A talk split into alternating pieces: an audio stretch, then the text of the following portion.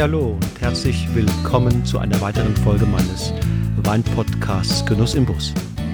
Mein Name ist Wolfgang Staud und ich bin wie immer für die nächsten 60 Minuten dein Gastgeber. Schön, dass du wieder eingeschaltet hast. Für die heutige Episode bin ich ins Selztal gefahren und habe mich in Essenheim mit Stefan Braunewell getroffen. Rheinhessen zählt ja aktuell zu den spannendsten und dynamischsten Weinregionen Deutschlands. Hier finden sich Traubenvielfalt, viele ausgezeichnete Lagen und ebenso viele nach oben strebende Nachwuchswinzer. Dazu gehören auch die Brüder Stefan und Christian Braunewell aus Essenheim, direkt vor den Toren der Landeshauptstadt Mainz. Seit die beiden die Verantwortung im elterlichen Betrieb übernommen haben, wird mächtig Gas gegeben. Ihr Zwischenziel, den Anschluss an die rheinhessische Spitze zu finden, haben die beiden längst erreicht.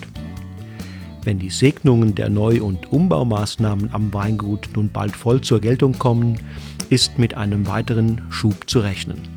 Vom Literwein, der auf den schönen Namen unser täglich Riesling hört, bis hin zu den edelsüßen Abfüllungen passt hier alles zusammen. Aus den beiden Toplagen Teufelsfahrt und Blume werden wunderschöne, rassige und körperreiche Rieslinge gewonnen. Ihre eigentliche Stärke zeigen die braune Wels, aber vor allem bei Grau- und Spätburgunder. Beim Grauburgunder bereitet bereits der Gutswein ziemlich viel Trinkfreude. Er ist sehr schön reintönig und gut strukturiert. Eine Schippe drauf legt der Ortswein Kalkmerkel, der mit deutlich mehr Substanz aufwartet. An der Spitze der Grauburgunder Serie stehen zwei Lagenabfüllungen.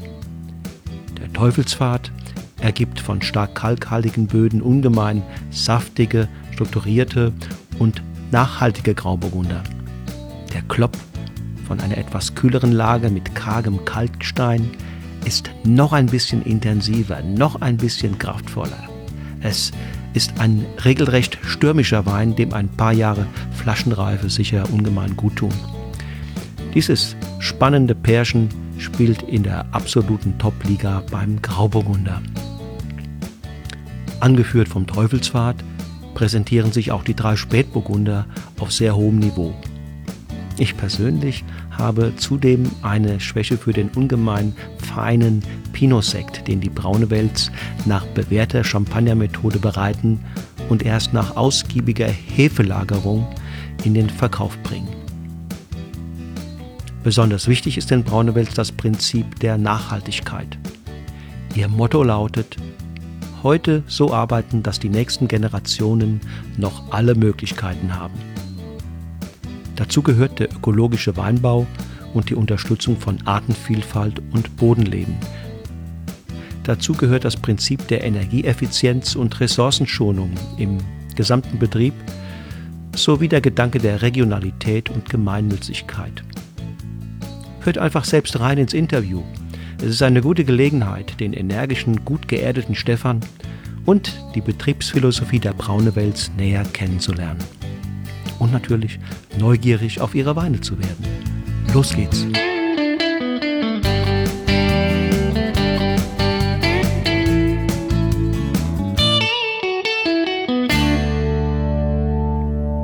So, lieber Stefan äh, Braunwell, ne, so ist der Nachname. Ja. Ähm, bin jetzt hier, wir sitzen in deinem Probierstübchen. Ähm, erzähl doch unseren, unseren Hörern mal, wo ganz genau wir in Rheinhessen wir uns heute hier befinden. Wir sind hier ähm, in Essenheim, das liegt im kühlen Norden von Rheinhessen. Mitten im Selztal, ähm, da wo die Berge sich quasi, oder Berge, naja, wo die Hügel sich türmen, da wo auch mal ein kalter Wind lang geht. Ähm, an der Mainzer Stadtgrenze gelegen, also für äh, Leute, die sich ein klein bisschen in, auf der Landkarte auskennen. Das ist da, wo der Rhein den Knick macht und für die Fußballer, ähm, da wo das Erstligastadion um die Ecke ist. Ähm, bei den Mainzern hoch zum Lerchenberg am ZDF vorbei, bei den Mainzelmenschen winken und dann kommt man nach Essenheim. Das sind das wir. Das heißt, alle 14 Tage bist du im Stadion? Ähm, tatsächlich mittlerweile weniger. Äh, woran liegt das? Dass wir samstags oft irgendwie einen Arbeitstag mm, haben. Mm. Ja, dass immer was zu machen ist. Es war tatsächlich zu Zweitliga-Zeiten einfacher, einfacher. sonntags Okay. Ja, äh, die Zeiten ändern sich. Euer Betrieb wird vielleicht auch ein Stück weit ähm, größer oder ist mehr zu tun. Ja, das ist richtig. Ja. Sag mal, äh, was ist das Besondere eigentlich des Selztals? Wir haben ja in der, in der Nachbarregion hier so einige Hotspots. Da haben wir Ingelheim, da ist Nackenheim. Im Süden, ein bisschen weiter weg, ist äh, Westhofen, dies, dies, diese Ecke Wonnegau. Ähm, was ist das Besondere des Selztals? Das Selztal, ähm, wenn man das mit den Rheinhessen vergleicht, Ingelheim am Rhein, liegt direkt am Rhein, ist früher Nierstein, ähm, liegt auch tiefer, hat dieses warme Klima. Ähm, hier oben war früher das Mainzer Becken gewesen und äh, die Selz ist so ein ganz, ganz kleiner Zufluss zum Rhein. Also kleiner Zufluss heißt 1,50 breit, 70 tief, so ungefähr, je nachdem, wie viel es gerade geregnet hat. Und dieser Donnersberg kleine, ist der Ursprung, oder? Da. Ja, genau. Donnersberg mhm. ist der Ursprung und ähm, wahrscheinlich war es auch mal so ein Seitenarm vom Urrhein oder was. Auf jeden Fall hat dieses Wasser hier ein Tal gegraben und äh, aus dem Tertiär heraus paar Millionen Jahre zurück, haben wir hier auch extrem viel ähm, Sedimente von Muscheln, Fischen, Algen. Also ähm, hier ist Kalkstein vorhanden, eine ganze Menge Kalkstein, der sich im Jahr äh, der Millionen gebildet hat. Ähm, der, dieser Kalkstein, der hat eine dicke Platte gebildet und diese Platte, die liegt quasi von hier, von Essenheim an der Selst, über fünf Kilometer bis rüber an den Rhein, bis nach Ingelheim, bis nach Mainz an, ähm, an den Lerchenberg.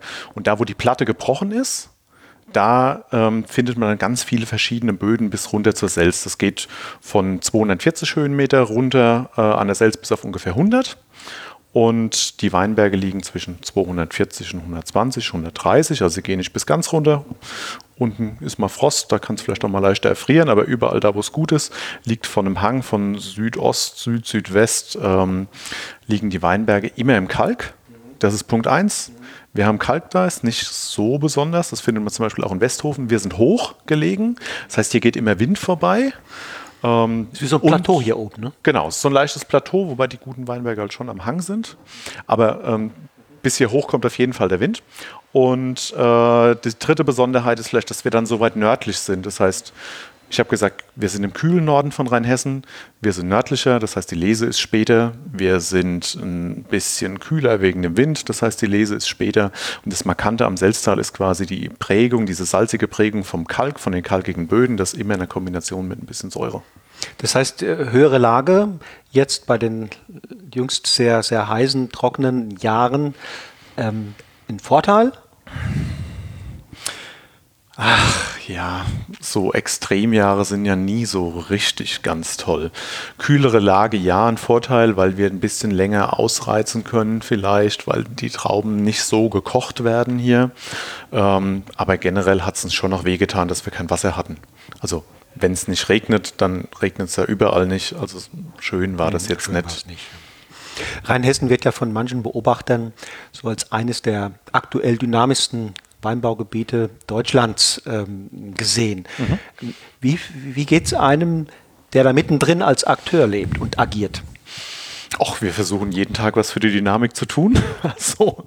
Ähm, in Rheinhessen tut sich unheimlich viel. Ne? Das ist ja bestimmt seit 20 Jahren das Jungwinzer Wunderland und du hast das Gefühl, ich bin jetzt mittlerweile, gehöre ich auch nicht mehr zu den ganz Jungen, ähm, du hast trotzdem immer noch das Gefühl, dass jeden Morgen einer aufsteht, der äh, seinen ersten Wein abfüllt und pff, es passiert was Neues. Und es gibt was, die Rheinhessen sind vielleicht, ähm, vielleicht liegt es auch an der Geschichte der Rheinhessen, sind ein bisschen experimentierfreudiger, lehnen sich vielleicht gegen manches auf, was so äh, eine alte Konvention ist und probieren da mal was aus und hier mal was aus. Und da hat man viele Themen, über die gesprochen wird. Ähm, die Region bietet mit den verschiedenen klimatischen Zonen, mit den verschiedenen Böden und mit den verschiedenen Typen halt auch Möglichkeiten, einfach viel zum, also viele unterschiedliche Sachen zu machen. Das ist ein Teil der Dynamik mhm. ähm, und an der will jeder teilhaben. Mhm. Also jeder will auch da irgendwie mit dabei sein mhm. und so ähm, ein Stück weit ähm, die Dynamik voranschieben. Das macht es, glaube ich, spannend. So ist man mhm. innen drin so ein bisschen in so einem, nicht, nicht negativ, sondern ganz positiv in so einem Uhrwerk. Du wirst mhm. von unten ein bisschen angetrieben, treibst oben ein bisschen an, läufst immer ein bisschen weiter. Ähm, und dann, wenn man Zeit hat, setzt man sich zusammen mit den Kollegen, trinkt einen guten Wein, dann kann man auch zufrieden sein, klingt gut, weiterarbeiten. Klingt sehr gut. Aber ein Teil der Wahrheit ist das sicherlich auch, dass, dass Rheinhessen im Vergleich jetzt zu dem ein oder anderen ähm, deutschen Weinbaugebiet in den 70er, 80er Jahren besonders tief im Keller äh, unterwegs war und deshalb natürlich auch sozusagen dann eine spätere Dynamik äh, erstens besonders auffällt, von allen besonders begrüßt wird und natürlich da auch ein Stück Nachholbedarf ist, oder? Ja, Gehört, also, gehört dazu. gehört, das gehört dazu. Ähm, wir haben, glaube ich, auch heute nicht so eine Wahrnehmung, wie wir die vielleicht ganz gern hätten. Und äh, auch daran arbeiten wir, glaube ich. Also Rheinhessen war schon relativ tief im Tal. Sehr viel Wein in Rheinhessen wird ja auch immer noch sehr anonym verkauft. Also wenn man so an die einfachen Supermarktweine denkt oder einfachen deutschen Wein. Ähm, und da versucht der Rest von Rheinhessen, ähm, der das auf Flaschen füllt, hat auch einiges zu machen, um das Image hochzuhalten und ähm, die Region so ein bisschen mitzuziehen. Und ja, desto mehr Kollegen sich daran beteiligen, desto breiter das aufgestellt ist, desto mehr Image kann man da natürlich für Rheinhessen machen. Wir haben keinen Wald hier wie manch andere, wir haben keinen, äh, keinen richtigen Fluss jetzt direkt, den ich überall in der Region wahrnehmen kann, so wie an der Mosel oder an der A. Ähm, also müssen wir es mit den, also Entschuldigung, machen die Kollegen natürlich auch, aber wir müssen es insbesondere über die Qualität machen und die welche, Dynamik. Welche Rolle spielen ähm, Winzernetzwerke? Winzernetzwerke sind, glaube ich, sind extrem wichtig ähm, für den Aus, also für die Entwicklung von so einer Region und auch für die Entwicklung von einem Thema. Also Rheinhessen hat äh, extrem viele Netzwerke, kleine Netzwerke, große Netzwerke, übergeordnete. Die haben, wir haben Themennetzwerke, wo wir mit Leuten nur Sekt probieren, wo wir mit Leuten nur Pinot probieren. Ähm, wir haben mit mit der Selektion eines dieser ältesten Netzwerke, Selektion Rheinhessen, was sich ähm, um Spitzenweine schon seit äh, über 25 Jahren kümmert. Und jetzt haben wir mit Maxime Herkunft ein Netzwerk, was sich besonders den, ähm, ja, den besonderen Lagen und äh, dem Rheinhessen verschrieben hat, was halt nicht nur anonym ist, sondern da, wo man auch bewusst zeigen wollen, was haben wir bei uns zu Hause für schöne Flecken Erde und was kann ich da für tolle Weine draus machen. Maxime Herkunft, kannst du da ein bisschen nochmal erläutern, weil das weiß, glaube ich, das kennt nicht jeder. Ja, das ist auch eine neue Sache. Also ist auch ganz gut, wenn man das mal ein bisschen ähm, aufs äh, Tapet bringt. Ähm, wir haben über die 70er gesprochen. Es gab diese Zeit in Rheinhessen, da gab es die süßen Spätlesen und die Auslesen und ziemlich viel einfache Weine. Im Ausland nennt man das Cheap and Sweet. So, das ist ein bisschen das, wo das Rheinhessen-Image herkommt. Ähm, dann gab es äh, die erste Generation Wing Jungwinzer, so rund um die heute ja, gestandenen Großen, die Message in a Bottle gegründet haben, gesagt haben, wir haben in Rheinhessen mehr zu bieten als nur diese einfachen, anonymen Wassenweine. Und die Entwicklung haben wir jetzt quasi versucht, ins Erwachsenwerden zu tragen und ähm, betreiben mit 70 Winzern, mit 70, mit 90 mittlerweile, mit 90 Winzern ein Netzwerk, was sich ähm, besonders, also nach außen der Imagepflege von Rheinhessen. Es geht, es geht um Herkunft, also nicht nur um einfach, dass es Rheinhessen ist, sondern es gibt 133 Gemeinden bei uns, die Wein anbauen. In jeder Ortschaft gibt es irgendwo eine besondere Lage. Teile davon sind extrem bekannt. In Nierstein, in Westhofen, in Bingen, rund um den Rhein. Es gibt auch Ortschaften, die sind einfach nicht so bekannt. Da gehören wir in Essenheim, glaube ich, auch ein Stück weit mit dazu. Das kennt auf der Weinlandkarte niemand. Aber Essenheim hat total spannende Böden. Wir haben dieses interessante Klima. Wir haben mit dem Teufelspfad eine Wahnsinnslage, die richtig gute Weine hervorbringen kann.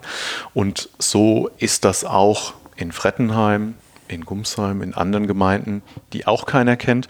Wir wollen den Winzern Lust machen, dass sie ähm, diese besonderen Herkünfte, diese besonderen Flecken Erde bei sich auch bewusst getrennt ausbauen und sagen, ich habe hier eine besondere Lage, daraus mache ich einen besonderen Wein. Wir wollen die in dem Netzwerk untereinander austauschen, ein bisschen Sparringspartner bieten zum, zum Verkosten, zum Besserwerden, zum, wie kann ich vielleicht manche Sachen genauer rausarbeiten. Ähm, und äh, nach draußen gemeinsam erzählen, dass äh, Rheinhessen außer den normalen einfachen Gutsweinen, für die wir sicherlich sehr bekannt sind, die wir auch wahnsinnig gut machen, tolle Rebsortenweine, dass wir ähm, super Premium-Lagen machen, dass wir auch richtig gute Weine machen können. Gibt es da besondere sagen wir mal, Regeln, die, der, die das Mitglied einhalten muss, die dann auch wie auch immer geprüft werden von, von einer Kommission oder, oder ist es eher so ein lockerer Zusammenschluss? Ah, ja, ich sag's mal aus dem Vorstand raus. Ich bin recht, recht engagiert in, äh, in dem Kreis. Ähm, wir haben mal, wir haben locker angefangen und wir sind mittlerweile ein bisschen strikter. Das ist, geht aber schon sehr ins ähm, Weinlatein jetzt rein. Ähm, ist gar kein Problem. Es gibt drei Stufen, die sind ähnlich wie beim VDP. Ich denke, das ist ein Thema, was ja immer mal auftaucht, auch in deinem äh, Podcast. Es gibt die Gutsweine, das sind Rebsortenweine, verschiedene Sachen, ganz ähm, saftige aus der Region. Da steht jedes Weingut ähm, für den Stil vom Wein und damit eigentlich auch bei uns aus dem Selztal halt, wenn wir einen Riesling haben oder einen Grauburgunder, dann hat er eben ein bisschen Säure. Das unterscheidet sich vielleicht zum Wein, der aus Bechtheim kommt, der eher in einem wärmeren Klima ist und äh, ein bisschen mehr Kraft und ein bisschen mehr Alkohol hat. Ähm, dann gibt es die Ortsweine, quasi Weine, die nur aus einer Ortschaft kommen. Das heißt, unsere Gutsweine, die kommen hier aus Essenheim, die kommen auch aus Niederolm, aus Elsheim, aus Stadegen. Da geht es um den reinen Rebsortentyp. Dann gibt es die Ortsweine. Was haben wir in Essenheim Besonderes? Wir haben Kalkstein mit Eisenprägung, toll für Riesling und wir haben kräftigen Mergelboden, der ist gut für Burgunder. Das ist die nächste Stufe. Um das aus dem Boden rauszulösen, darf ich nicht ganz so viel ernten. Das heißt, wir verzichten freiwillig mhm. auf Ertrag. Mhm. Ähm, da sind wir gedeckelt dann auf 80 Hektoliter, also nur 8000 Liter statt 10.000 beim Lagenwein. Ähm, dann auf äh, 60, das heißt, da geht es nochmal ein Stück runter, damit man diese äh, Besonderheiten aus der Lage auch rausziehen kann. Viele Winzer sind freiwillig noch viel weiter drunter. Ähm, im Kern geht es bei Maxime um die handwerklich arbeitenden Winzer aus der Region, um diese handwerklichen besonderen Weine quasi auch zu zeigen. Im Kern geht es dem Verein darum, dass wir mit dem Logo auf der Flasche quasi auch ein Qualitätsversprechen geben, dass das ein besonderer Wein ist. Daran hoffen wir, äh, kann man sich dann in Zukunft orientieren. Sieht man das dann als Maxime Herkunft oder gibt es noch irgendwie ein Wappen oder was man sich merken kann? Das sieht man als Maxime Herkunft, das steht dann drauf äh, bei den Kollegen auf dem Gutswein ganz normal und dann arbeiten wir mal weiter für die mhm, Zukunft, wie es mhm, vielleicht mhm. weitergeht. Beobachtet das. Wie ist es denn? Hast, hast du und dein Bruder mittlerweile hier schon die volle Verantwortung oder hängt die Generation vorher doch noch äh, mittendrin? Also wir haben mittendrin die volle Verantwortung. Wir sind hier ähm, Familienbetrieb mit vier Generationen. Mhm. Mein Opa, der ist über 80. Aber so Landwirtschaft und Weinbau, das ist ein Leben. Also der steht jeden Morgen auf und geht irgendwie in eine Wingert oder geht auf den Traktor. Der der lebt das, der lebt, der lebt das, das, ja. ja. Der kann es nicht lassen, sondern der legt auch immer den Finger in die Wunde, wenn ihm was nicht passt. Vielleicht stimmt heute nicht mehr alles, was in den 50ern und 60ern so richtig war, ähm, als er in meinem Alter war, aber naja, das ist auch gut für den Austausch. Ähm, unsere Eltern, ich sage unsere, mein Bruder ist heute nicht da, aber äh, wir machen das zusammen. Unsere Eltern sind fest mit drin. Meine Mutter ist sehr klassisch, die macht Büro. Äh, und mein Vater macht einen Außenbetrieb. Bei uns ist so aufgeteilt, dass äh, der Christian sich um den Keller kümmert. Das macht er unglaublich gern, unglaublich gut. Mhm. Und ich kümmere mich um alles, was so drumherum passiert. Viel Organisation, was in so einem Weingut auch ist. Wir sind ein offenes Weingut hier an der Stadtgrenze in Mainz. Man kann hier immer vorbeikommen, Wein probieren, äh, Wein kaufen. Ich halte den Kundenkontakt und bin dann auch draußen präsent. Sehr sympathisch. Genau. Und die vierte Generation, die äh, die Nachkommen, die würden gerne vor allem Stapler fahren, was eine tolle Sache ist. Aber mit drei und sieben sind die Beine halt noch ein bisschen kurz. Geht noch nicht. Nee. Aber immerhin, es gibt sie. Genau. Und vielleicht geht es ja dann mal weiter. Ähm, für alle, die, die unsere Weine mögen. Oder auch für uns. Das wäre das, wär das eine schöne Sache, wenn es weitergeht. Och, das ist jetzt so weit weg. Ich glaube, äh, wir haben im Moment ein sehr großes Projekt hier am Laufen. Wir wollen selber auch da ähm, noch eine ganze Menge machen und erreichen. Also so erstmal gibt es was und wenn dann, wenn es weitergeht, es, ist, ich, ich, es hat wirklich noch Zeit, dann freuen wir uns natürlich. Ähm, dann schauen wir mal. Ihr seid ja auch noch nicht sehr, noch nicht richtig alt, ne? Ja, genau. Wir sind jetzt so, Christian, gerade Anfang 30, also mhm. muss man noch nicht an Doch, die Rente denken. Überhaupt nicht. Ihr habt in Geisenheim studiert? Ja. Das war okay? Ja. Das war okay, das war vielleicht im gewissen Sinn logisch. Ähm, also unser Vater war schon in Geisenheim gewesen, der hat nach seiner Ausbildung ähm, schon Studium gemacht äh, und für den war das so ein bisschen selbstverständlich. Ähm, bei uns war das so, dass wir beide eine Ausbildung gemacht haben, auch weil Wein ja doch auch viel Handwerk ist mhm. und man doch auch arbeiten muss und vielleicht auch wissen muss, auf welche Details man achtet. Die kriegst du alle im Studium beigebracht, aber wenn du es schon mal gesehen hast und auch weißt, wie du das einschätzen sollst, ist, ist ne? das Handwerk schon nicht so verkehrt. Und ähm, danach haben wir alle versucht, ein bisschen Zeit im Ausland zu verbringen, Blick über den Tellerrand, Wo? andere Gebiete kennenzulernen. Ähm, Frankreich, Österreich, Neuseeland, so, das sind so die groben Stationen. Was waren da die, die Hauptlearnings? Also für mich, ich war äh, in Österreich und in Frankreich gewesen, mit so einem kurzen Neuseeland-Abstecher vielleicht ich wollte unbedingt nach Bordeaux, weil ich mich mit dem Mythos Bordeaux auseinandersetzen wollte. Ähm, es war total interessant in einem ähm, Chateau, was 100 Hektar bewirtschaftet. Wir hatten damals hier vielleicht 12 oder 13 einfach mal zu sehen, wie kann ich eine Qualität auch in einer gewissen Größenordnung organisieren. Und bei uns gab es, weiß nicht, 30 Barrix im Keller, die hatten dreieinhalbtausend ähm, die ersten drei Wochen, wo ich da war, haben wir nichts gemacht, außer Barrix abzustechen. Einfach mal zu sehen, wie machst du so eine Organisation in einem Betrieb, der richtig groß ist. Ähm, bei den Österreichern war es so ein bisschen, da ging es um, wie kann ich noch detaillierter quasi den Unterschied zwischen Veltliner Riesling und den Lagen rausarbeiten, also was, was heute auch ähm, total äh, interessant ist. Und äh, ja, was bringt Neuseeland noch so ein bisschen mit? Die Lust auf guten Weißwein. Also wir waren dort wegen Sauvignon, waren ein bisschen enttäuscht vielleicht. Riesling, Riesling trinken macht uns irgendwie nicht satt. Und diese extrem parfümierten Sauvignon Blancs Neuseeland, die ja so ganz, also eigentlich total einprägsam sind, die haben manchmal so ein bisschen den Druck der Weine aus der alten Welt vermissen lassen.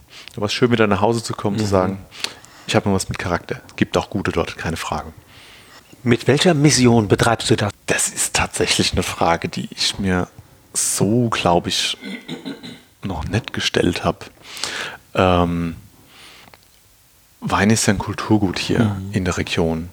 Ähm, der Wein und der Weinbau prägt auch diese Region schon immer. Die Leute, die dort arbeiten, wir gehören ja zu den wenigen, die noch vor Ort arbeiten in diesen Dörfern, prägen halt auch das Ortsleben ein Stück weit mit. Also wir sind so ein bisschen ein Ruhepol, auch für die Menschen, die hierher kommen, so gerade an der Ortsgrenze, wo man am Feierabend mal vorbeischauen kann. Im Moment in der alten Vinothek, irgendwann nach dem Umbau mal in der neuen. Ähm, auch einfach mal so sacken lassen kann, wie schön so ein Dorf ist. Ähm, so ein bisschen das Handwerk äh, zu spüren beim guten Glas Wein auf der Terrasse.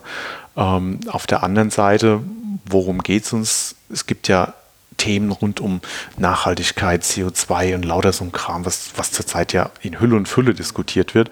Wenn du Landwirt bist, hast du damit ja direkt zu tun.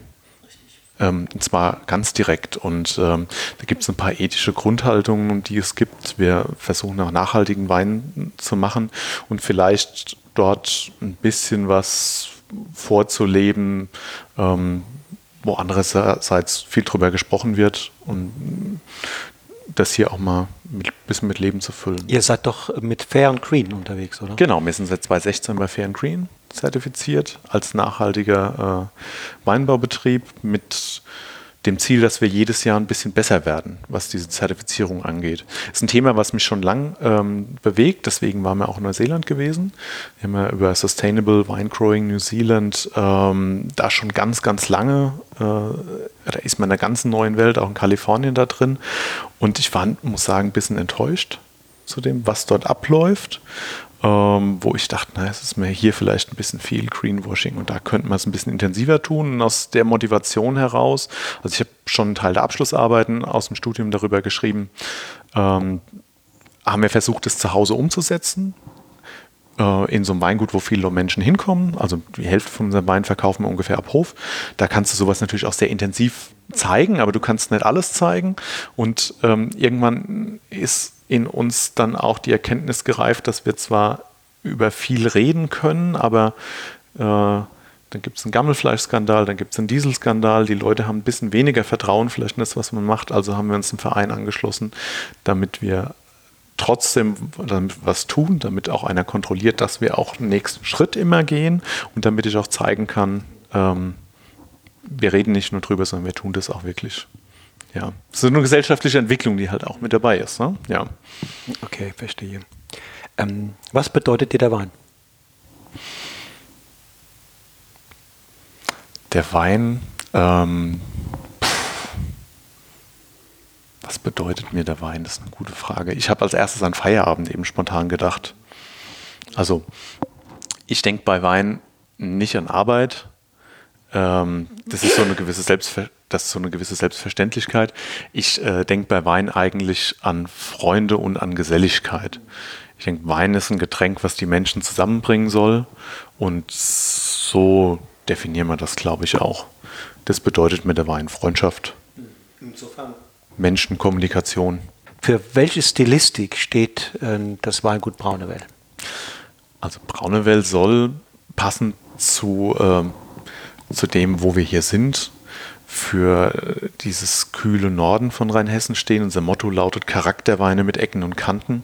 Das spielt im Prinzip darauf an, dass die Säure, die über das kühle Klima hier im Selztal herrscht, dass wir die nicht kaschieren, irgendwie mit Zucker oder sonst was, mhm. sondern ähm, dass wir immer versuchen, diese Säure, die jetzt charakteristisch ist hier in der Region, auch in den Weinen schmeckbar und erlebbar zu machen und ähm, dass die ruhig auch mal knochentrocken sein dürfen, weil sie vielleicht über zwei Handarbeitsgänge oder drei Lesedurchgänge im Extrem ja immer nur die reifen Trauben aus dem Weinberg rauskommen, keine unreifen mit dabei sind, weil über dieses extreme Handwerk ich halt nicht unbedingt irgendwie was drumherum brauche, sondern ich kann auch präzise Säure zeigen, habe trotzdem Kraft im Wein. Ich werde manchmal gefragt, äh, ist Wein eigentlich naturgegeben in der Art, wie es mir bei im Glas vorkommt oder begegnet oder von Menschen, sprich vom Winzer, gemacht? Das ist ja eine Frage, da äh, haben die Fundamentalisten im Weinbau unterschiedliche Auffassungen zu. Für mich ist Wein ein Kulturgut, weil also wir machen auch Orange Wein, diese Natursachen, haben wir ein bisschen, nicht ganz so, aber ähm, diese Einflüsse gibt es schon in ganz verschiedenen Weinen mit drin.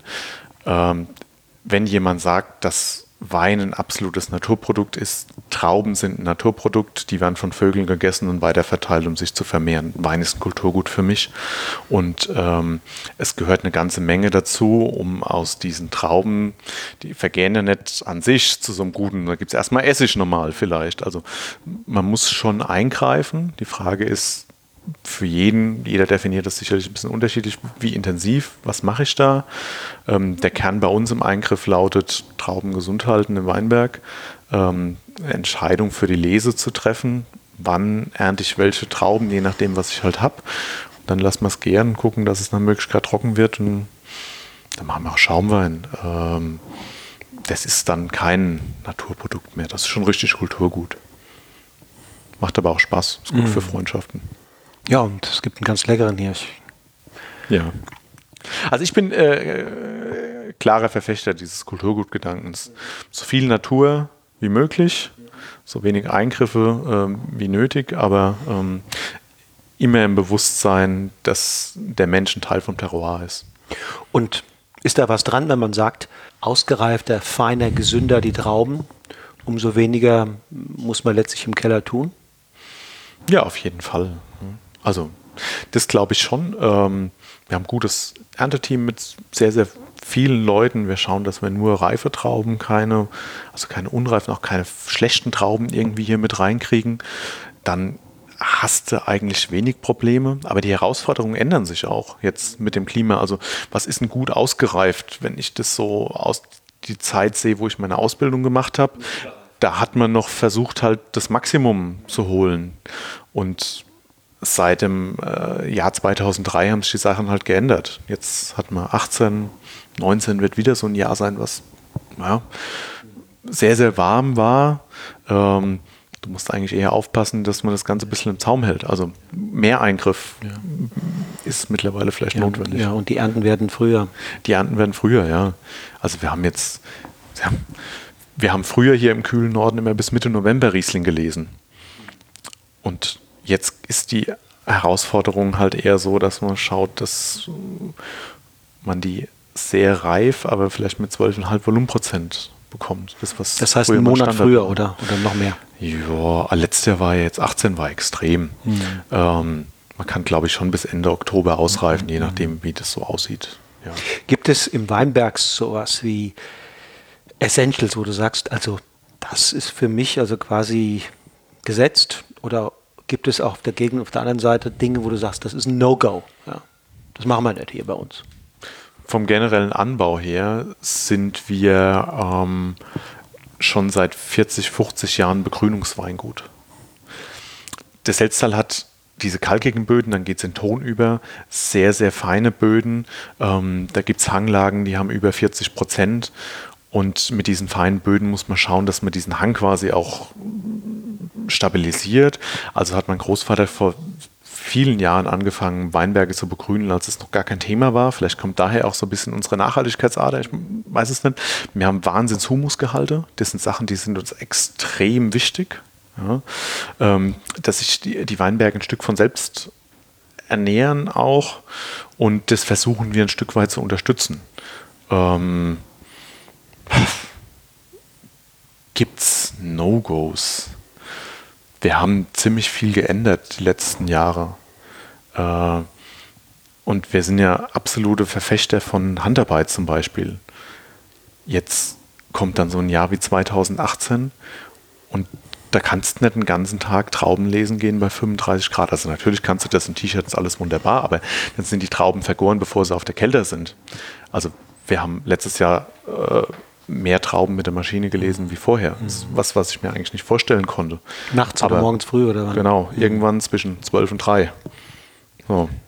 Äh, ja, es gibt gewisse Parameter, die sich vielleicht ändern. Es gibt neue Rebsorten. Also das dynamische Rheinhessen lässt halt auch einiges zu. Ähm, der Müller-Thurgau hat ziemlich ausgedient hier, der Portugieser leider auch, obwohl es ein riesig schlummernder Schatz in Rheinhessen ist. Aber ähm, die, die Rising Stars heißen halt Sauvignon Blanc, weil sie mit dem sich ändernden Klima zurechtkommen. Ähm, Scheu? Vielleicht ein Chardonnay. Ja, Scheu ist in Essenheim auf dem Ton Mergel nicht ganz so. Sauvignon ist interessanter. Ähm, ich weiß, dass Scheu braucht man, glaube ich, ein bisschen leichtere Böden. Gibt es hier nicht.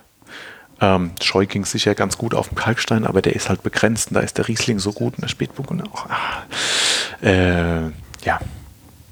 Nee, also so. Ja, muss also Klima verlangt ja auch, dass Für jedes Für gibt es halt auch ja, wieder. Ja, ja. Ja, und so muss man, glaube ich, immer abwägen, ähm, mhm. was man tut. Ja, immer wieder neu nachdenken, ist das jetzt das Richtige, ne? Genau. Und immer wieder ein bisschen nachjustieren und so. Ist das im Keller auch so, dass man auch da flexibel sein muss? Okay, was haben wir jetzt für ein Material? Gehen wir so oder so damit um? Ja, ja, ja. Auf jeden Fall. Da sind wir, ähm, wir nehmen dieses Jahr einen neuen Keller in Betrieb. Da freuen wir uns schon ganz groß drauf, weil der nicht dazu da ist, dass das Weingut unbedingt wachsen, wachsen, wachsen kann, sondern weil es mehr Möglichkeiten erlauben soll. Also wir investieren ein bisschen in neue Holzfässer, dass man auch mehr Weißwein wieder im Holzfass ausbauen kann, ganz traditionell, ähm, dass wir mm, länger auf der Hefe lassen können, dass man auch Sektgrundweine hat, die man mal drei, vier, fünf Jahre zurücklegt. Also der Fantasie sind da ja keine Grenzen gesetzt und da kann man ähm, also da kann man sich so austoben. Wir haben so viel im Kopf auch, was wir gern machen würden. Und wir haben so viel Verkostungsweine im Keller liegen, wo wir da einen Versuch gemacht haben und da und da. Mhm. Und den probieren wir nach einem Jahr, nach zwei Jahren, nach fünf Jahren. Ähm, das können Kleinigkeiten sein, das können auch ganz große Sachen sein. Und insgesamt ist die Leitlinie schon so, glaube ich. Rheinhessen, Deutschland ist eine Weißweinregion. Ähm, diese Weißweine tun sich international gegenüber den Rotwein immer ein bisschen schwerer, weil äh, man sagt, die Rotweine können länger halten. Also es geht darum, auch, wie kann ich einen deutschen, rheinhessischen Weißwein auch länger haltbar machen, so, wo man diesen Naturwein-Orange-Gedanken oder in andere Materialien reinkommen. Und wie kann ich das aber auch so soft gestalten, dass ich trotzdem die, dieses Kulturgut noch erkennbar habe, so wie wir es jetzt halt auch kennen. Es gibt auch krassere Beispiele und man muss auch mal was machen, was vielleicht ein bisschen untypisch ist. Ähm, aber ja, ganz so Rebellen sind wir dann auch wieder nicht. Also sind da noch relativ Realisten und haben auch Spaß an dem Wein, wenn er einfach nur gut ist und nicht nur extrem. Wo wird äh, Braune Berlin in zehn Jahren stehen? Nehmen wir mal das Jahr 2030. In Essenheim am Römerberg 34. ich glaube, dass wir ein ganzes Stück präziser mit einem kleineren Sortenspektrum dann da sein werden. Wir sind im Moment sehr, sehr breit aufgestellt, auch wenn ähm, Burgunder und Riesling hier zusammen 80 Prozent machen. Also Grauburgunder, Spätburgunder, Riesling. Ähm, ich habe auch schon eine Streichliste im Kopf von Weinen, die es vielleicht irgendwann mal nicht mehr gibt. Also ich glaube, dieser Weg zum konsequenten Trockenwerden, was klimatisch nach Rheinhessen passt und was zum Klimawandel einfach dazu gehört, der geht weiter ähm, auf irgendeiner Stufe oder sonst was von irgendwelchen Wettbewerben, will ich das gar nicht sagen. Wir haben den Anspruch, dass wir alles, was wir machen, immer gut machen, immer richtig gut machen. Ähm, ja, und wichtig ist, dass es den Leuten, die den Wein trinken, auch schmeckt. Das ist die Hauptaufgabe und dass man, ähm, wir haben das mal so definiert, wir, ich habe vorhin über diesen Ruhepol gesprochen und äh, wenn man hier aufs Weingut kommt, in die Vinothek kommt, draußen im Garten sich auf die Terrasse setzen kann, dass man mit dem Wein auch so ein Stück diese Freude und Entspannung sehen kann. Ähm, gutes Geschenk der Natur, ein paar gute Le Leute mit dazu. Und ähm, Wein ist ein Freizeitbegleiter, ist nichts, was ich zum Frühstück habe. Insofern wollen wir quasi auch so ein, ein bisschen Ruhepolen, was Besonderes hier in diesem hektischen Rhein-Main-Gebiet bieten. Lass uns nochmal einen Blick auf das Angebot, auf, auf euer Portfolio werfen. Mhm. Ähm, ist auch strukturiert, du hast es vorhin angedeutet, wie das Maxime Herkunft macht, also in genau. Gutswein, Ortswein und Lagenwein. Wo, wo, siehst du die Besonderheiten, wenn einer das Weingut kennenlernen will? Mit welchen drei Weinen soll er anfangen? Was er unbedingt probieren muss, also wir sind ein Grauburgunder Weingut. Mhm. Ähm, nicht, weil es jetzt gerade der Hype ist oder weil es die Cashcow ist oder was weiß ich was. Rheinhessen ist eigentlich Silvanerland und mein Großvater, der hat es nicht so mit Silvaner gehabt. Der hat aber gesagt, das geht in Rheinhessenheim nicht. Ich habe irgendwann mal einen Weinberg gepflanzt, mir hat ein bisschen Disput. Ich glaube, es geht, aber naja. Ähm, heimlich trinkt er, glaube ich, an dem Fass, ohne es zuzugeben. Der hat Ruhländer gepflanzt in den 70ern, 60ern und 70ern. Wir haben äh, mit die ältesten Bestände an Grauburgunder, die es hier in der Region gibt. Und das ist eigentlich was, was uns schon immer auszeichnet. Dann passt dieser Burgunder hervorragend auf die Kalkböden und ähm, er ist halt auch hier im kühleren Klima ein krasser Gegenentwurf zu dem, was es zum Beispiel im Kaiserstuhl gibt. Und ähm, insofern, wenn man braune Welt kennenlernen möchte, dann muss man den Grauburgunder Gutswein trinken, den aus dem mhm. Selztal, den Grauburgunder aus Essenheim hier von einem kräftigen Merkelboden und dann den Teufelspfad von den Reben äh, aus den 70ern, wo ich ähm, quasi Burgunder so ein Stück weit, als Burgunder mit richtig viel Spannung, Knochen, trocken, handwerklich, mit einem Hang zur Perfektion, der, also hoffe, dass wir das so hinkriegen, machen kann äh, und dass wir auch zeigen, dass Grauburgunder ein ganzes Stück mehr kann als das, was landläufig so über die Rebsorte behauptet wird. Das klingt spannend. Weil da kann man an einer Rebsorte einfach mal ähm, sozusagen die verschiedenen Lagen und die verschiedenen Qualitäten sehen. Genau. Und das ist eine super Dreierprobe. Also, wenn es drei Weine sind, dann so. Ein Sekt vorneweg und vielleicht noch was Süßes hinterher und noch ein Rotwein ist auch nicht verkehrt. Ich habe gesehen, ihr habt auch einen ähm, interessanten Rosé. Also wenn muss man nur mal schon mal die Flasche sich angucken, dann fällt die ja schon unmittelbar auf. ja. Das ist eine längere da Geschichte. steht was drauf mit Dinter. Was heißt denn das eigentlich? Mein Bruder hat einen verrückten Freund, der Frank Dinter. Wenn die zusammen essen gehen, bestellt der Frank immer den schlechtesten Wein von der Weinkarte. Aber woran liegt das? Es gibt super Rotweine, super Weißweine. Der Rosé, der läuft meistens so mit. Und der Frank trinkt dabei gern Rosé. Schublade ist ja eigentlich anders. Ähm, der Frank als Mann trinkt gern Rosé. Und dann liegt er uns seit Jahren, ist uns in den Ohren gelegen, wir sollen mal einen guten Rosé machen, sollen mal einen guten Rosé machen. Das hat die Schallplatte hängt, lass gut sein jetzt. Der kam irgendwann mal an, ähm, weil er Zeit hat und sagt, pass auf, Jungs, ich kaufe mir jetzt einen Weinberg und ihr helft mir einen guten Rosé zu machen. Ich dachte, muss das sein? Wie soll denn das jetzt klappen? Und ich gesagt, wie soll das schmecken, guter Rosé? Konnte nicht beantworten. Ich dachte, das Thema ist durch. Ähm, zwei Wochen später war er wieder da, sechs Flaschen unter dem Arm, auf den Tisch geknallt, probieren. Seitdem stecken wir drin in dem Dilemma. Das ist jetzt seit 2014, wir haben jetzt gerade einen fünften Jahrgang gemacht und das ist extrem extrem spannend, aber auch extrem schwierig. Die Idee war, es gibt natürlich gute Rosés in Deutschland, aber es gibt jetzt niemand, der das wahrscheinlich sich komplett auf die Fahne geschrieben hat. Und ähm, unser Arbeitstitel lautet, wir machen den besten Rosé der Welt und in Essenheim fangen wir mal an. Mhm. Und ähm, davon ausgehend haben wir die letzten Jahre versucht zu definieren, wie schmeckt denn ein deutscher Rosé? Also klar, es gibt die Provence, da driftet alles ein bisschen ab zur Zeit in Richtung dieser Zwiebelfarben, ganz, ganz hellen, ähm, schlanken Sachen. Dann gibt es auf der ganzen Welt Rosé, die sind meistens richtig zupackend, richtig dunkel. Manche haben zu viel Alkohol vielleicht, manche sind so quietschig. Und gesagt, wenn ein Rosé ins Selztal passt nach Deutschland, dann und das soll ein High-End, High-High-End Premium-Wein sein, dann braucht er so eine gewisse Noblesse mit dabei. Also hat er nicht nur im Wein, sondern auch in der Farbe halt so ein bisschen eine noble, dezente, kühle Zurückhaltung. Er muss auch das Klima zeigen, also ist es auch ein Wein, der trocken ist und der als Rosé erstmal auch Säure hat. Ähm, der hat aber extrem viel Spannung. Der kommt hier ähm, aus dem Teufelsfahrt, immer aus Weinbergen, die quasi für einen Lagenwein gedacht sind. Hangmitte, Premium Weinberge zweimal ausgedünnt und dann äh, selektieren wir später quasi uns genau die Spätburgunder Trauben raus und ein bisschen Merlot und ein bisschen St. Laurent für eine Cuvée, so wie wir uns das vorstellen. Bewusst kein Cabernet oder kein Merlot, kann man geilen Rosé machen, gar keine Frage, aber es hat dann nichts mehr mit diesem mit dieser noblen Zurückhaltung zu tun, mit einem Wein, der sich eigentlich dezent zu einem sehr guten Essen äh, gesellen kann, den ich aber auch solo in der unglaublichen Spannung trinken kann. Und das Ziel an dem Rosé ist, dass es in Deutschland Rosé gibt, den man auch auf die Weihnachtstafel stellen kann und den ich auch nach 20 Jahren aus der Raritätenkammer rausholen sage, da haben wir was Geiles gemacht, probiert mal. Ne? Mhm. Also ein, ein, Wein, der halt mehr ist wie ein einfacher Sommerwein. Ist im Entstehungsprozess auch Holz im Spiel?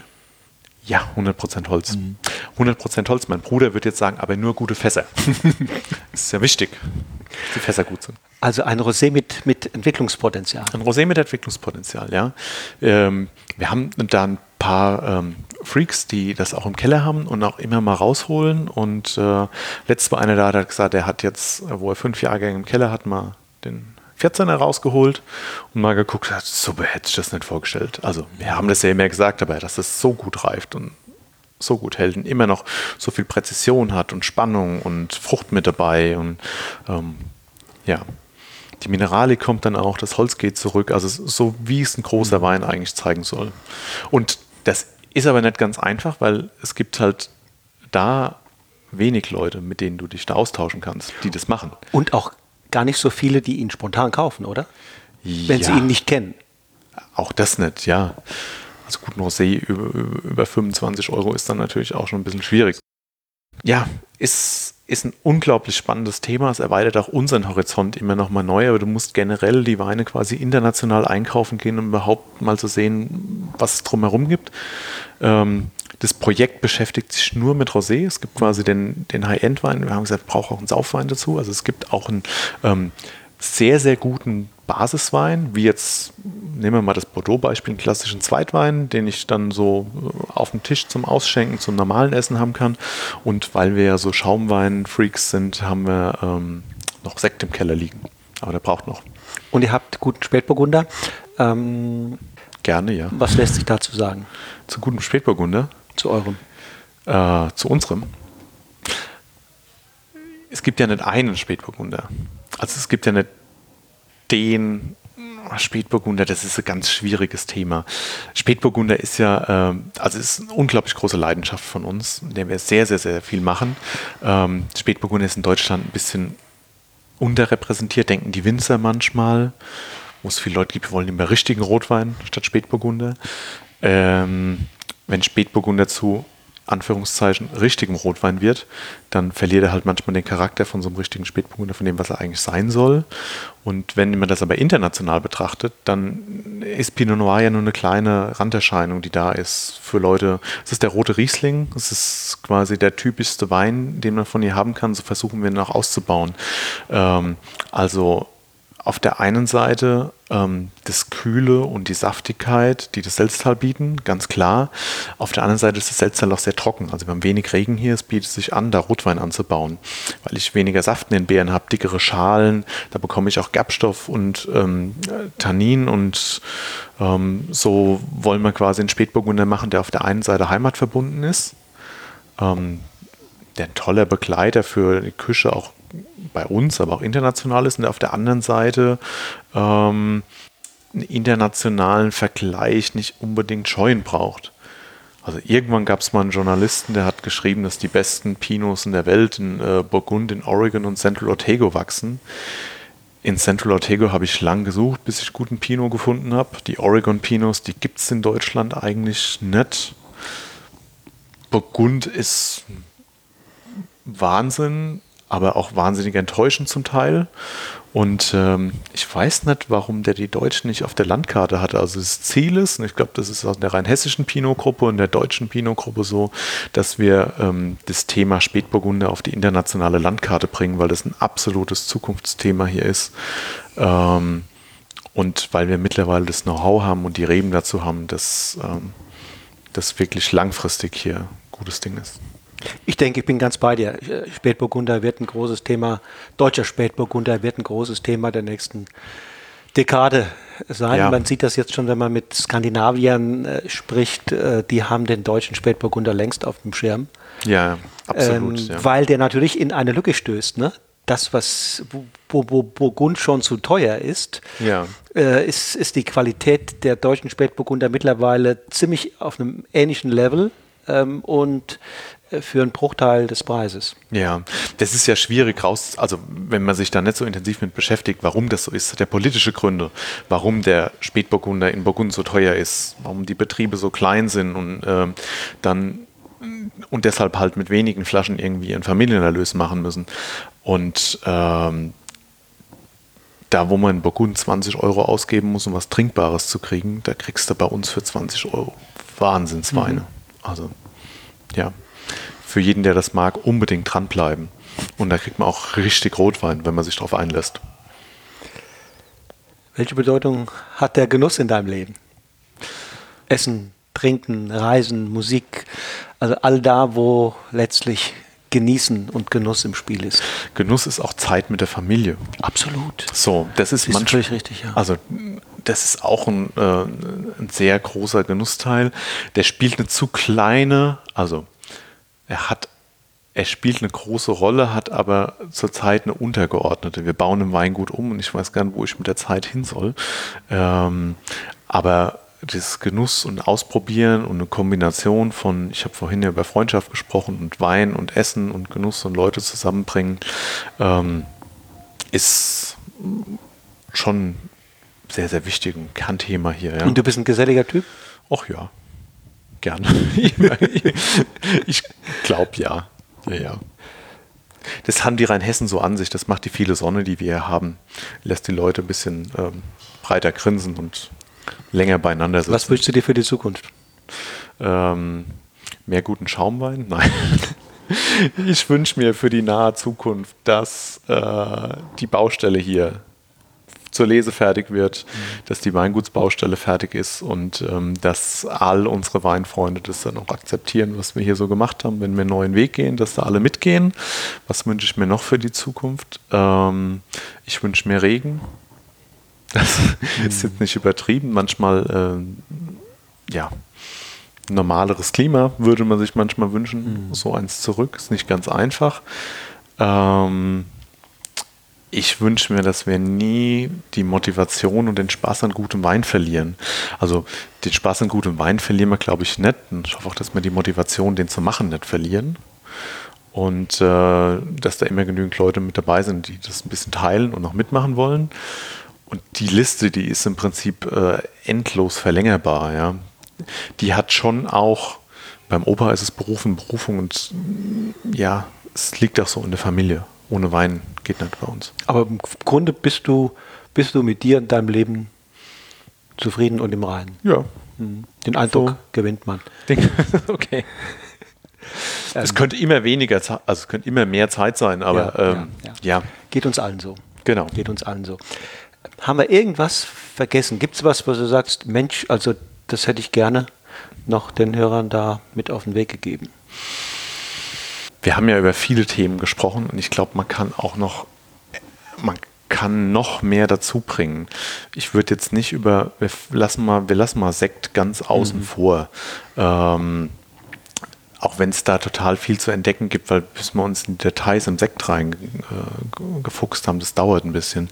Ähm, was ich den Hörern so ein bisschen ähm, vielleicht mitgeben will, ist, oder man soll keine Angst, also was, was, das ist auch blöd gesprochen.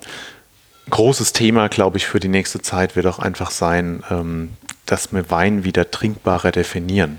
Also in dieser ganzen Hysterie, die wir auf der einen Seite rund um Klimawandel haben, stecken wir auf der anderen Seite ja trotzdem noch in der Amazon Prime Liga drin, so nach dem Motto, ich muss unbedingt heute was haben, also heute was ordern und morgen da haben. Mhm. Und ähm, so ein Stück Gelassenheit im Umgang mit dem Genuss und mit dem Wein fände ich auch gut. Ähm, wir haben über den Rosé gesprochen, dass der auch fünf Jahre hält. Und ähm, wenn man sich so richtig dem Genuss hingeben will, braucht man natürlich auch Zeit. Man braucht Zeit zum Abwarten. Also ähm, ich will ein bisschen Werbung machen dafür, dass man Weißwein dann trinkt, wenn er besser wird. Und das mhm. ist meistens im zweiten, dritten, mhm. fünften Jahr vielleicht. Und ähm, einfach mal ausprobieren, nicht alles nur nach der Frucht ganz gleich rauszuholen, sondern dann, wenn es ein bisschen erwachsen ist. Ich glaube, das ist ein Thema, über das man ewig sprechen könnte. Da bräuchte man aber auch ein Glas Wein dazu. Aber du hast nicht ein Nebenerwerb noch ein Business für ähm, Weinklimastränke? Mm, nee, aber ich hätte Bedarf, wo ich noch welche hinstellen könnte. Ja. Nee, weil das ist ja auch für viele auch, auch ein Thema. Ne? Ja, dass ja, sie ja. sagen, ich kann mir den Wein einen Kunden nicht hinlegen, weil die Bedingungen sind da nicht, nicht richtig für. Ja, ist auch im Weingut nicht ganz einfach. Ne? Also da musst du auch ständig investieren und schauen, dass du quasi genügend Platz hast, um ordentlich ähm, zu lagern. Aber wenn man schon mal dunkel und mit nicht so viel Temperaturschwankungen lagern kann, dann ist es schon besser wie... Ja. Ähm, gar nicht, ja. ja. Oder mal Weinhändler des Vertrauens, mal gucken, was hast du noch für alte Weine ja, im Regal genau, stehen, nicht genau. immer nach dem Neuesten fragen. Ja, ja, Bin ich ganz bei dir. Ich danke dir ganz herzlich. Schön, ähm, dass wir hier zusammen reden konnten. Letzte Frage. Ja. Welchen Wein trinken wir jetzt zusammen? Na, ich denke, wir trinken jetzt den Grauburgunder aus dem Teufelsfahrt. Cool. Jetzt haben wir so viel drüber gesprochen, dann sollten wir es auch tun. Freue ich mich. Also, bis bald mal wieder. Ciao. Ja, danke. Tschüss. So, ihr Lieben, das war's für heute. Das war das Interview mit dem ungemein gescheiten und tatkräftigen Stefan Braunewell. Wir haben uns beraten und im Ergebnis ein spannendes Probierpaket für euch zusammengestellt. So müsst ihr während des Podcast-Hörens nicht auf dem Trocknen sitzen. Drin im Paket sind drei Grauburgunder. Der Gutswein, der Ortswein aus Essenheim und schließlich der Teufelspfad aus der gleichnamigen Toplage des Betriebs. Alles zusammen kostet 39 Euro inklusive Versand. Das Probierpaket könnt ihr unter Angabe des Kürzels Genuss im Bus im Weingut Braunewell bestellen. Die Webseite des Weinguts und auch die E-Mail-Adresse werde ich euch in den Shownotes zu dieser Episode verlinken. In 14 Tagen bin ich in der Pfalz unterwegs. Ich treffe mich mit Regine Minges, die zusammen mit ihrem Vater das Weingut Theo Minges in Flemlingen leitet und das Besondere ihrer Weine wie folgt zusammenfasst. Wir machen keine Flirtweine. Unsere Weine sind für eine lange Beziehung gemacht. Das verspricht eine interessante Begegnung zu werden. Schaltet also wieder ein, wenn die nächste Episode von Genuss im Bus in genau zwei Wochen an den Start geht. Und noch was. Auch Regine Minges hat ein kleines Probierpaket für euch zusammengestellt, das ihr unter Angabe des Kürzels Genuss im Buspaket im Weingut Minges bereits im Voraus bestellen könnt. Also, lasst es euch schmecken. Tschüss und auf Wiedersehen.